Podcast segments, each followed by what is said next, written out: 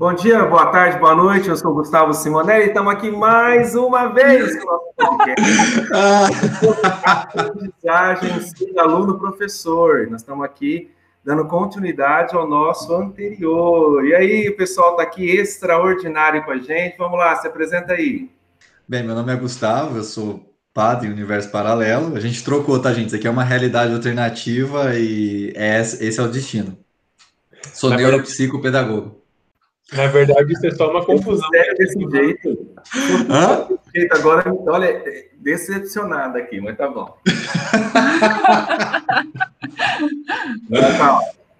Na verdade, isso foi só uma confusão, porque é muito Gustavo e a gente não está diferenciando eles, então acredito que vocês também não vão conseguir entender quem que é o Gustavo que a gente está falando. Mas é basicamente o Gustavo legal, é o padre, o outro Gustavo é o de sempre. O quanto o Paulo me ama não está escrito. Oi, Oi, pessoal, tudo bem? É isso aí, estamos aqui com overdose de Gustavos e de café hoje. Nossa, Sobre o que, que a gente vai falar agora, galera? E o Paulo com a caneca dele do Harry Potter, claro. Que deve ter suco ou água. É. Água. água. Saudade. Bem, então no nosso, na nossa última conversa, que faz cinco minutos que a gente parou. Fala, Paulo. Eu quero, eu quero falar uma coisa. Pô, fala, manda. Uma, puxar um assunto do, do. Já que a gente está falando de Harry Potter, puxar um assunto da frase do, do, podcast anterior, porque eu não ia morrer sem falar isso aqui nesse episódio. Então comece o podcast com essa frase e manda ver.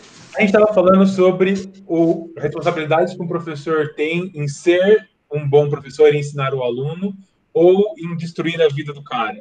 E Harry Potter tem uma frase que fala isso. Ele fala que palavras são a nossa inesgotável fonte de magia capaz de curar ou de, não lembro exatamente a frase, mas de desgraçar a vida de uma pessoa. E eu acho que cabe muito nesse contexto. Os professores eles podem sim ajudar os alunos ou eles podem dificultar as suas vidas. O Paulo, ele fala isso depois que ele acha o anel ou antes? Alguém muda ô, ô, Paulo, eu quero saber se esse lápis é uma varinha ou é o seu lápis apenas. É uma varinha. Porque ele tá agindo igual no filme, né? Então, é... empolgado.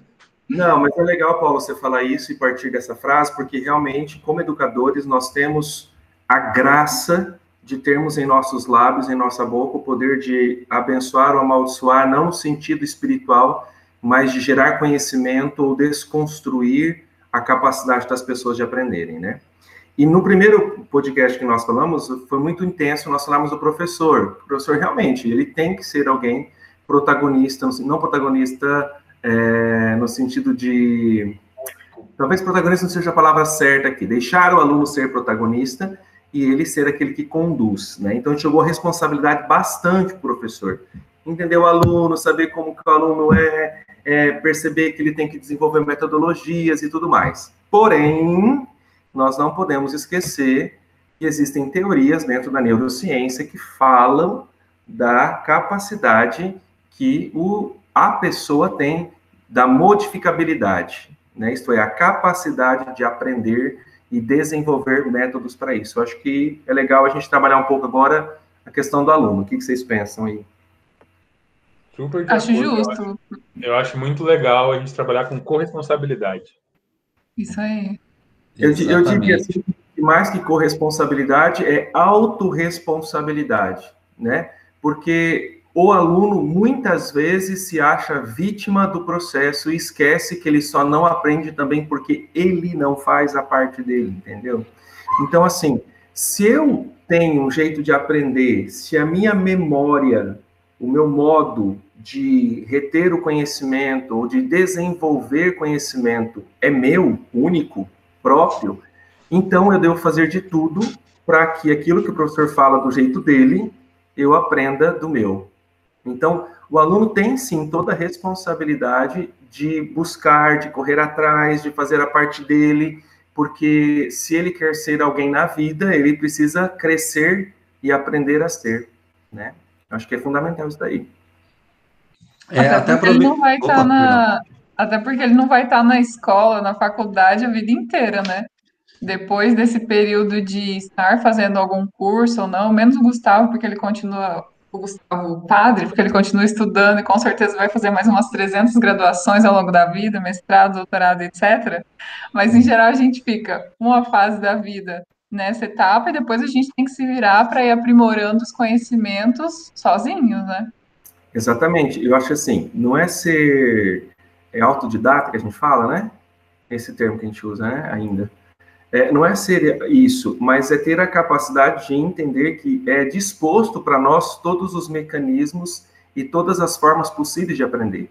Que não é porque o meu professor não ensina do modo que eu sei aprender que não exista outros ou outras formas, ainda mais com a tecnologia que nós temos, né? Você pode procurar e, e pode ir atrás. Então, o aluno ele tem parte fundamental, sim, na busca de como aprender, de como conhecer, né? mesmo que não lhe seja tão proporcionado. É cabível ao aluno, por exemplo, se ele conhece um jeito de aprender diferente do outro, talvez não fosse responsabilidade dele chegar em uma aula e tentar passar esse método, falar, professor, e se a gente fizesse desse jeito nessa aula? Porque talvez o jeito que ele aprenda seja o que mais alguém também aprenda. Então, falando de autorresponsabilidade, vocês não acham que talvez fosse cabível que o aluno fizesse isso? Aí, aí nós corremos dois riscos. O primeiro de pegar um professor chute, que vai mandar ele calar a boca e procurar o lugar dele. Aí acabou com ele, acabou com tudo. Outro de um professor top, 10 e aberto, que pode aderir àquilo que ele falou e perceber que existem outros que pensam diferente. Eu aconselharia esse aluno a procurar o professor em particular, ou então procurar um professor que ele tem mais afinidade e que ele percebe que parece um pouquinho com ele, porque a gente sabe disso, né? A gente bate o olho, a gente já sabe o aluno que parece com a gente e o aluno já sabe com, com o professor lhe parece, né? E, mas eu acho fundamental, sim, o aluno verbalizar e dizer, olha, o meu método de aprendizagem é através, por exemplo, da questão visual, outro da questão auditiva, outro da questão sinestésica. E aí dá para ver como ele aprende, né? É, mas para o aluno conseguir verbalizar isso, ele precisa ter um autoconhecimento, né? Ele precisa se conhecer e saber qual que é o melhor método de aprendizagem. E como que a gente, como que nós como alunos conseguimos melhorar nossa percepção sobre nós mesmos, por exemplo? É, aí vai depender se você está falando de um aluno do ensino fundamental, do ensino médio ou de um curso superior. Né? Se for da, do ensino fundamental, aí a responsabilidade, com todo respeito, vai cair mais sobre o professor, sim, que deve propor para ele as possibilidades e perguntar na sala de aula o que que ele, como ele se sentiu mais à vontade ou como ele sentiu que é mais fácil para ele aprender. Já quando você trabalha uma questão de um aluno que é um, um universitário, aí a gente já tem que supor sim que ele por si só procure os meios porque também a gente não pode imaginar que uma, uma pessoa que está na universidade não tenha procurado ou não sinta o desejo de saber como é mais fácil para ele aprender. Por exemplo, uh, eu para eu para eu aprender ou memorizar um pouco mais, eu preciso ler andando. Tem gente que se começar a ler andando vai ficar surtado, cai, se rebenta e não aprende nada. Outros começam a falar na frente do espelho, não sei se já viram isso. Outros têm que escrever, outros têm que comendo alguma coisa. Então, quer dizer, outros precisam escutar música. Então, cada um vai desenvolver uma coisa. O Gustavo, por exemplo, se começar a ler andando, vai ter que ir de labirintite, né? Melhor não tentar. Verdade. Mas só para finalizar, é, Gustavo, a gente falou um pouquinho que existem várias formas de aprender. Você consegue falar um pouco para a gente quais são essas formas e descrevê-las? Por exemplo, se nós falarmos de memória, ou então dos estímulos sensoriais, nós vamos encontrar assim, ó, o, o ser humano pode desenvolver a memória a partir do impacto, né? Então, por exemplo, eu fui atingido de uma forma e o que me atingiu me marca, ok? Então, algumas pessoas vão aprender muito mais com a questão do toque, da experiência do relacionamento mais próximo, do vínculo. É, parece que não, não pode ser uma obrigatoriedade, mas, por exemplo, quem trabalha com a, uma memória mais sinestésica, ela vai precisar tocar as coisas. Então, você pega ali um aluno e trabalha com ele, a gente estava falando do, do, de quem trabalha com engenharia, por exemplo, ou então quem trabalha com a produção de algum produto, ele tem que sentir, entende? Então, assim, ah, eu vou, qual o material melhor? Ele vai ter que, é, é, ele precisa estar com aquilo ali próximo dele. Outros vão ser aquelas pessoas que têm mais uma capacidade visual, então ele vai ter que colar os adesivos na parede, vai ter que ser colorido, vai ter que ser algo que chama atenção. Então, cada um vai ter que ir percebendo se ele tem que estar no silêncio absoluto, se ele tem que estar reescrevendo, né? Então, é, é muito próprio, né? A pessoa vai ter que ir percebendo isso. Por exemplo, o professor vai dar uma aula de laboratório. Alguns vão aprender muito mais ali. Então, as propostas podem ajudar na descoberta. Oi, Gustavo. Eu, acho, você falando disso, Gustavo,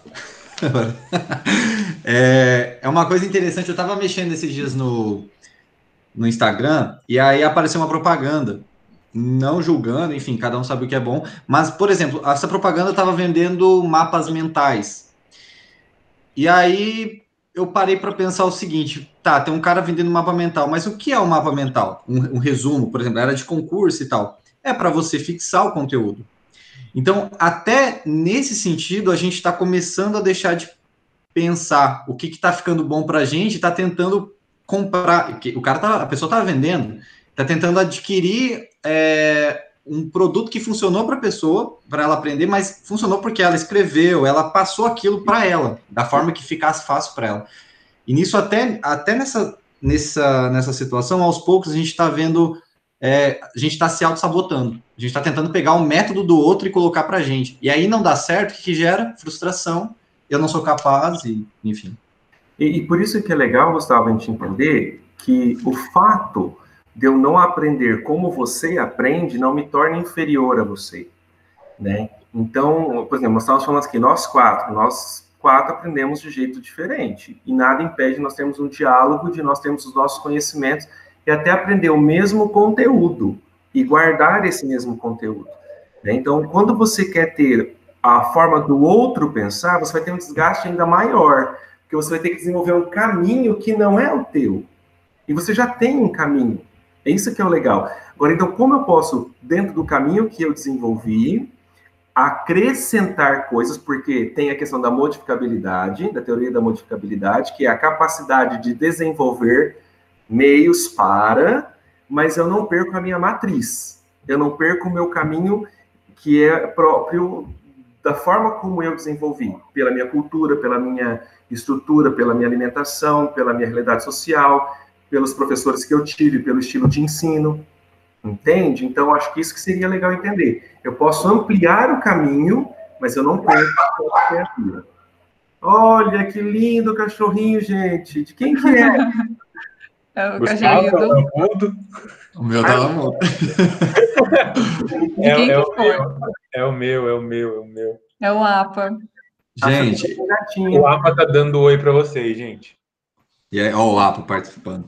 Gente, eu não sei vocês, mas eu vou escutando essas falas e vai me dando um desespero bom, porque eu penso, cara, eu tenho que aprender muita coisa, eu tenho que me envolver de muita coisa. E isso é muito legal. Saber que tem todo esse universo que muito do que o Gustavo trouxe hoje, eu particularmente desconhecia. Muita coisa, assim, eu tô achando incrível ter toda essa percepção e esse ponto de vista como aluno mesmo. Porque acho que é o, nós somos eternos alunos e temos que ser curiosos com um assunto que nos desperta interesse e saber a melhor forma de absorver isso, né? Uma forma eficiente. É, bom, eu sou a, a, que conhece o Gustavo aqui há mais tempo, né? O padre Gustavo, a gente trabalha junto há um tempo. Ele trabalha muito com jovens e o que sempre me chama atenção na sua fala, Gustavo, é, e eu sempre lembro também, até comentei com os meninos, né, quando a gente está pensando nisso do ser professor, que trabalhando com o jovem, né, a gente, você sempre fala, a gente tem que oferecer para o jovem o melhor, porque o mundo oferece para ele o melhor. E é isso que a gente vê como professor também, né? A gente até comentou, nossa, na internet tem é, vídeos, cursos sensacionais com metodologias propostas muito legais e é muita prepotência nossa achar que a nossa aula, né, é a melhor de todas. Então, tem isso também de nós buscarmos o melhor para os nossos alunos, né? E, e acho que isso desperta neles essa vontade de também aprender, né? Porque não adianta também só o aluno, é, é uma via de mão dupla, né? Depende dos dois. Por isso que eu acho que a questão de trabalhar a inteligência emocional é fundamental. Porque se não criarmos vínculos, vínculos de desejo de ensinar e aprender. Eu não estou falando de vínculos emocionais, carência, dependência. Mas quando nós criamos um vínculo de ensino-aprendizagem, nós geramos algo incrível, entendeu? Porque daí o aluno é, e o professor, eles desenvolvem conhecimento. Eu acho que isso que é o legal, né, Tony, quando nós falamos dessa realidade. Então, assim, é, perceber que os dois podem aprender e ensinar. E aquele, existe um conteúdo em comum e desenvolver a partir disso. Por exemplo, quando você fala da melhor aula, né? De ser o melhor professor, de ser. É, você já imaginou se o aluno quisesse ser o melhor aluno, o professor, o melhor professor, não para ser visto e notado enquanto pessoa, mas para desenvolver uma nova ciência, como seriam as coisas? Entende? Então, esse melhor, é, é, ele é fundamental se nós não procuramos nos tornar cada vez mais especialistas para o bem e para o aumento do conhecimento, né, é que hoje nós queremos ser especialista para ganhar mais, a gente quer ser especialista para aumentar o salário, para ter um currículo maior, mas não para que quer, porque quer aprender de fato, né? Esse é um problema nos nossos alunos e nós. Vamos terminar logo essa matéria, fecha esse semestre, porque eu quero terminar logo, porque eu quero começar a trabalhar, porque eu quero ganhar meu salário, porque eu quero, eu quero poder casar e ter filhos, eu quero, entendeu? só posso depois que eu tiver isso. E aí vem aquilo que o Paulo falava assim, do ser tradicional, né?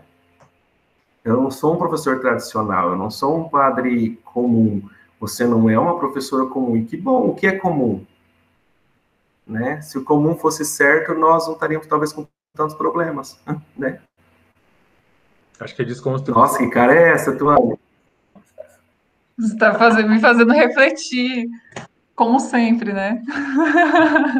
A Tutu tava ali, ó, boiando, gente. Vocês tinham que ver a cara dela. Acho que eu vou, acho que eu vou colocar no Instagram a cara da Tutu boiando. Não, eu nem tô de batom vermelho, não vale. É verdade. É, é isso, isso é uma marca não registrada no momento, né? Mas eu, eu, acho que a desconstrução é extremamente importante, né? Eu acho que a gente não tem como vender a melhor aula, porque a gente não tem é, como competir com o mundo. Mas eu acho que um dos nossos grandes diferenciais é você vender uma aula boa ligada a uma intimidade ou a uma, a uma questão de relacionamento. É, eu, um amigo meu me perguntou a seguinte frase esses dias: Por que, que eu compro, ou por que, que eu, alguém compra um curso de Revit? Revit é um software que a gente utiliza na engenharia. Por que, que eu compro um curso de Revit se tem um curso de Revit inteiro na internet é, disponível? Eu posso olhar no YouTube e ver o curso inteiro. Eu falei porque as pessoas elas não compram um curso, elas precisam do afeto. E eu acho que é isso o que hoje a gente sente muita falta. Por que, que as aulas em EAD tradicional elas têm uma procura menor do que a aula presencial ou até uma, uma diferença muito grande do estilo de aula remota? Porque mesmo a gente estando a uma certa distância, a gente está produzindo um vínculo com os alunos, a gente está conversando com eles, a gente tem a quem recorrer, e eu acho que é, é, é isso que a gente precisa associar às nossas aulas para transformar elas melhores. É, não, não temos como vender a melhor aula, mas temos como vender uma aula muito boa associada a um vínculo, associada à interação social. Eu acho que é disso que o mundo sente muita falta hoje. Eu sinto, pelo menos. Essa é a diferença, né? Educar com amor.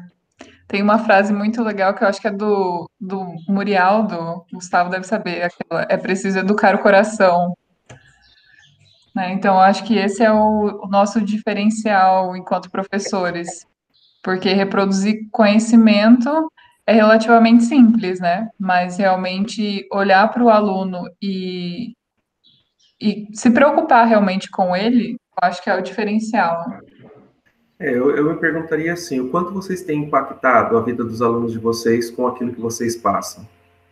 Se você vai para uma sala de aula é, para não impactar um aluno, para não despertar nele o desejo de saber, tá errado, pode voltar, né? Não tá legal. Então, assim, é, a questão é, eu tenho que impactar o outro ao ponto dele desejar querer saber, né? Assim, não com a pretensão de que todos sentirão isso, mas uma aula minha deve gerar em alguém, porque são diversas formas de perceber e de aprender, mas pelo menos alguém naquela precisa ser impactado pelo aquilo que eu, que eu expliquei, que eu ensinei. Eu, é, pegando a fala de vocês, a, acho que foi a Tuane que falou sobre a questão da mão dupla, né? Ao mesmo tempo que nós, como professor, é, temos esse impacto sobre os alunos, os alunos têm esse impacto sobre a gente. Então essa troca ela tem que ser fundamental. A gente fala, a, a gente se preocupa muito até pela, pela profissão, claro. É, seja o Gustavo como padre, nós professores. É, eu não sei se é correto eu falar padre como uma profissão ou uma vocação, mas acho que para explicar o ponto, essa questão de impactar e você ser impactado por quem está te ouvindo, porque toda cada pessoinha ali tem um universo inteiro, coisas que você não sabe, experiências que podem ser trocadas e esse é muito prazeroso quando alguém olha para você e fala: "Nossa, eu aprendi alguma coisa", ou faz uma troca, tem esse debate. Então, até esse impacto, ele tem que ser uma via de mão dupla. A gente tem que também se deixar ser impactado pelos nossos alunos, no caso. Eu acredito assim, Gu, que o, o, melhor professor é aquele que sabe que não sabe tudo. Né? É uma frase desde a filosofia já, né? Só sei que nada sei. Mas assim, para nós entendermos isso, um professor vai com uma proposta daquilo que ele aprendeu. Mas todo aluno, ele, ele já passou aquela fase do professor ser o detentor de todo o conhecimento e o aluno não saber nada. Nossa, eu aprendo muito quando eu vou dar uma aula na pós-graduação, quando eu vou dar uma aula ou, ou assim para algum pra, trabalho com professores ou quando com, com os alunos em si, com os adolescentes, eu tenho mais um processo catequético, né? Mas todo mundo tem algo para ensinar pela experiência de vida ou pelo contato através das mídias, pelos, pela, pela comunicação ou até mesmo pelos pais. É muito bonito quando você vai dar uma aula, por exemplo, que o aluno tem um pai que tem tal profissão que nós vamos estar falando. Nós não temos o conhecimento técnico, mas aquela criança, por ver o pai, traz para nós um conhecimento de experiência. Entende? Então, isso que você falou é fundamental. Eu penso muito nisso, sabe? Eu vou a partir daquilo que eu aprendi, que eu estudei, mas isso não significa que naquela sala eu não, eu não posso subestimar os meus alunos, entendeu? Ou achar que eles são inferiores a mim. Eles podem não ter tido a oportunidade do conhecimento que eu tive, mas isso não os torna menos, né, com menos conhecimento de algumas causas, né? Fala, Tony. De novo, a gente está na questão da responsabilidade do professor, né? Exato. A gente sempre acaba voltando para esse ponto. Então, eu quero questionar de novo, é, pensando que também tem alunos nossos que podem estar ouvindo esse podcast, também que nós também somos alunos em vários momentos da nossa vida, continuamos sendo. Como que o aluno ajuda o professor nesse processo? porque é muito do professor fazer uma aula sensacional e tal, despertar a vontade no aluno, mas e o, o que, que o aluno pode fazer? Porque assim, nós, professores, somos seres humanos também, né? A gente não tá bem todos os dias, a gente vai para a balada, por mais que os alunos não acreditem, e se assustem quando veem as fotos no Instagram, né? A gente vai para a igreja, enfim, a gente está em todos os espaços. Então, considerando nós também como seres humanos com toda, toda essa bagagem, toda essa vida, né? Como que os alunos podem ajudar a gente? Os alunos podem ajudar quando eles perceberem que eles fazem parte de um mundo maior do que o mundinho deles. Quando eles perceberem que eles podem contribuir, entende? A questão é, é, é, é porque assim, é muito difícil nós falarmos do aluno sem falar do professor pelo seguinte sentido. Se o professor não der abertura, se o professor não der margem, se o professor não demonstrar que ele está aberto, o aluno dificilmente vai, vai verbalizar o que ele pode. Mas se é um aluno que tem o mínimo de conhecimento e sabe o quanto ele é protagonista, nós usamos várias vezes essa palavra, o quanto ele é autor do processo também, ou o quanto ele está no processo, ele vai se engajando. Quando ele faz uma pergunta, quando ele faz uma proposta, quando fora da sala de aula ele lê alguma coisa que acrescenta e depois traz aquilo para a aula para contribuir e não tem medo de contribuir. Quando ele percebe que ele pode ser um profissional incrível, entendeu? E se ele quer ser um profissional incrível, daí ele vai lutar e vai buscar. Então, por isso, quando a gente fala de autorresponsabilidade, a gente fala disso da capacidade da pessoa de parar de contar história e jogar a culpa de que ele não aprende no pai, na mãe, no irmão, no professor, no vizinho, na avó. Claro, a sociedade, o físico, tudo isso influencia, mas não nos determina. Entende? Então, quando ele é capaz de ter essas atitudes, eu acredito que ele colabora com certeza com o processo, não dele, não somente dele, mas de toda a sala, né? Todos os outros alunos também. É provocativo, né? Fazendo, complementando até a fala do Gustavo, você falou do profissional incrível, né? Eu vejo muitas vezes que nós, quando nós entramos na graduação, por exemplo, nós estamos, às vezes, esperando se formar para ser incrível, entre aspas. Mas o que é um profissional incrível? É uma pessoa proativa, com uma maturidade emocional, que tem uma curiosidade, uma, uma humildade, enfim, essas características. Ninguém está avaliando você pelo, sei lá, o quanto você sabe muito sobre um assunto. A gente avalia sobre o seu trabalho em equipe, sobre a sua capacidade de liderança, e isso pode ser desenvolvido como você na graduação, isso deve ser desenvolvido. Então, alunos do meu coração, não esperem a graduação terminar para gente começar a ser uma pessoa incrível. Vocês podem fazer isso agora. Sabe, Gustavo, é isso. A sua pergunta foi extremamente é, funcional. O que é ser um profissional incrível? O profissional incrível não é um profissional perfeito. Tem diferença. Incrível é quando a pessoa ela é capaz de compreender, primeiro, que ela é humana, que ela tem fracassos, que ela tem limites, que ela tem conquistas, que ela tem possibilidade. Então, incrível é o profissional que sabe ser humano e sabe usar do conhecimento para que as suas potências sejam ampliadas, do meu ponto de vista. Então, você vai encontrar aí profissionais incríveis que, do ponto de vista de algumas pessoas, são, são extremamente disfuncionais porque não estão na caixinha. Entendeu? Então, profissional incrível é quando, se você for olhar, é, quando eu falo de acompanhamento, por exemplo, técnicas de acompanhamento de adolescentes e jovens. Sabe o que os jovens esperam?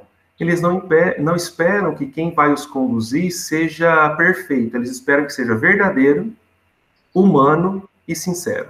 Então, assim, eles não estão esperando o muito saber racional, mas é muito experiencial, como você falou, entendeu? É a capacidade de trabalhar em equipe, é a capacidade de dar um bom dia, de dar uma boa tarde, de dar um abraço, dar uma perda de mão, de falar, eu te ajudo, com licença, por favor. É, olha, eu posso te ajudar assim? Né? Então, acho que o profissional incrível é o profissional mais humano possível. Não sei se eu me expresso bem, né? Para quem está nos acompanhando, porque senão a gente fica com uma, é, a excelência ou incrível do ponto de vista de perfeccionismo.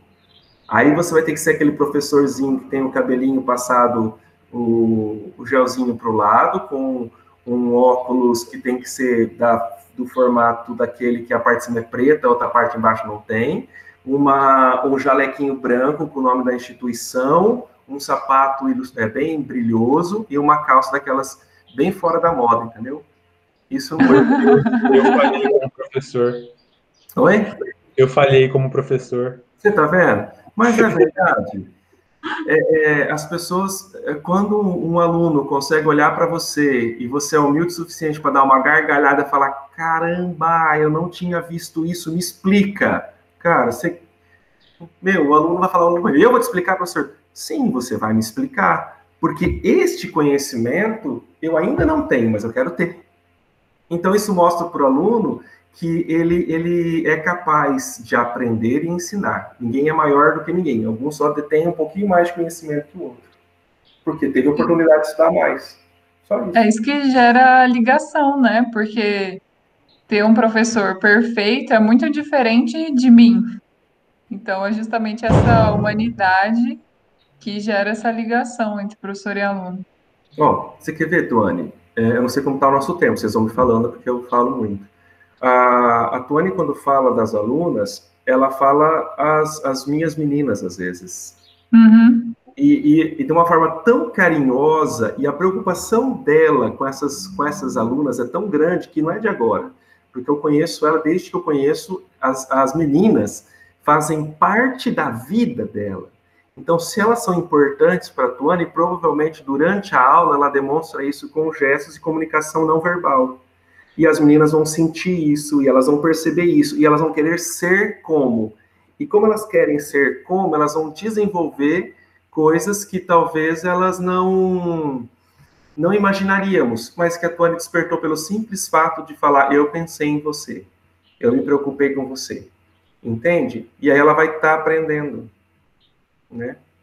É um espelhamento, né? E, é. e, é, muito, é muito legal quando a gente se espelha em pessoas que são humanas, né? Pessoas que têm é, o coração acima de qualquer coisa.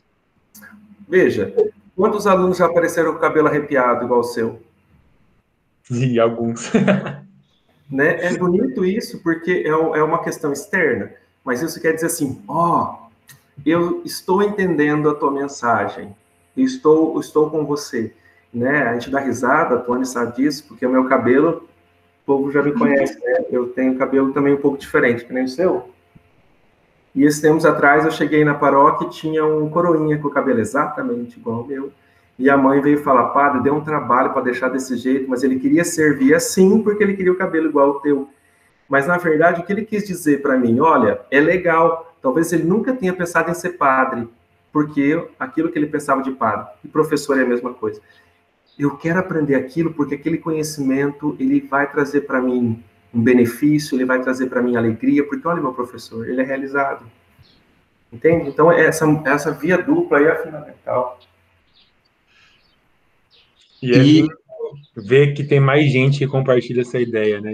Ver, ver que a gente não é único no mundo a entender que se você se importa com as pessoas, ou a pensar que se você se importa com as pessoas, elas vão se importar com você e elas vão ter prazer em estar naquele momento, naquele lugar. Eu acho que isso é muito bonito. É, entender que a ciência ela não dispensa a vida. Entende? As pessoas acham que ser cientista ou ter razão no sentido de racionalidade mesmo, ou de ter conhecimento, se torna ausente do mundo e da vivência. Não é. A ciência anda junto com a vida, junto com o cotidiano, junto com a, a, as possibilidades de relacionamento. E o professor vai aprendendo e vai ensinando isso. Gustavo, você falar alguma coisa? Uh, não, não, não. Eu ia falar, só que aí a gente vai entrar numa nova conversa. e o nosso tempo tá. E falaram aqui no ponto que o tempo tá acabando, né? Exato, mas assim, é, a gente tá com um ponto aí, tá, galera? É um ponto visual, mas é um ponto ainda. É, e assim, eu não, eu sempre falo isso, eu acho que se eu não falo em todos, eu falo em quase todos. Todo a, toda a conversa que a gente tem me gera é, incômodo.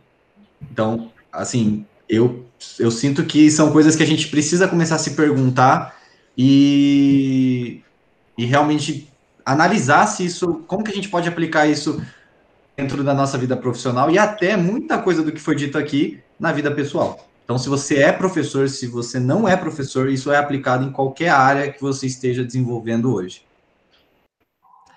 E o mais incrível é como a gente vai se conectando a pessoas, né? É, nós quatro aqui, por exemplo, apesar de estarmos em cidades diferentes, talvez em profissões diferentes, atividades diferentes, mas temos em comum essa preocupação com as pessoas, né? Esse, essa dedicação a trabalhar com o desenvolvimento dos jovens.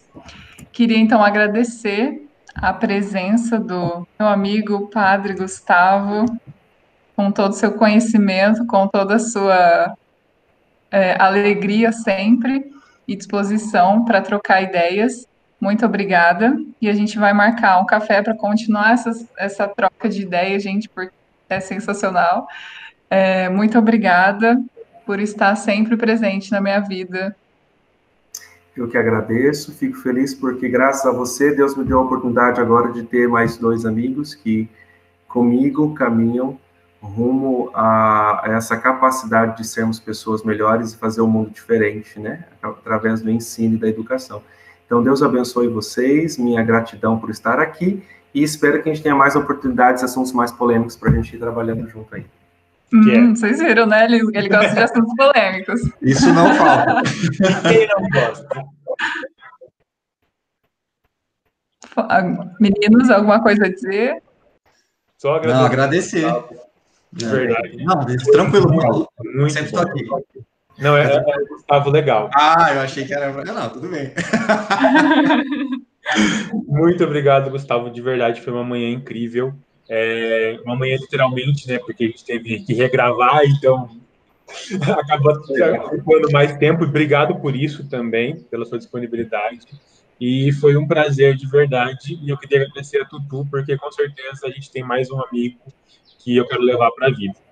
Amém. Bem, eu faço minhas palavras lá do Paulo e da, da Tônia agradecer, Gustavo. Gente, só para vocês terem uma ideia, a gente já tinha um podcast gravado, lembrando que a gente perdeu. Então, assim, é conversa que daria aqui para render bastante e com certeza a gente vai ainda abordar uns assuntos polêmicos aí com o padre Gustavo, que, bem, eu já perguntei um monte de coisa para ele já no, no off e que eu quero trazer para cá futuramente. Isso aí, continuaremos em breve. É, sigam o nosso Instagram, Think Outside the Cast. Podem comentar lá, mandar as ideias, falar o que vocês não gostaram, porque a gente gosta de saber o que as pessoas não gostaram também, porque é assim que a gente melhora. E aceitamos elogios também. Muito obrigada e até o nosso próximo podcast. Beijo.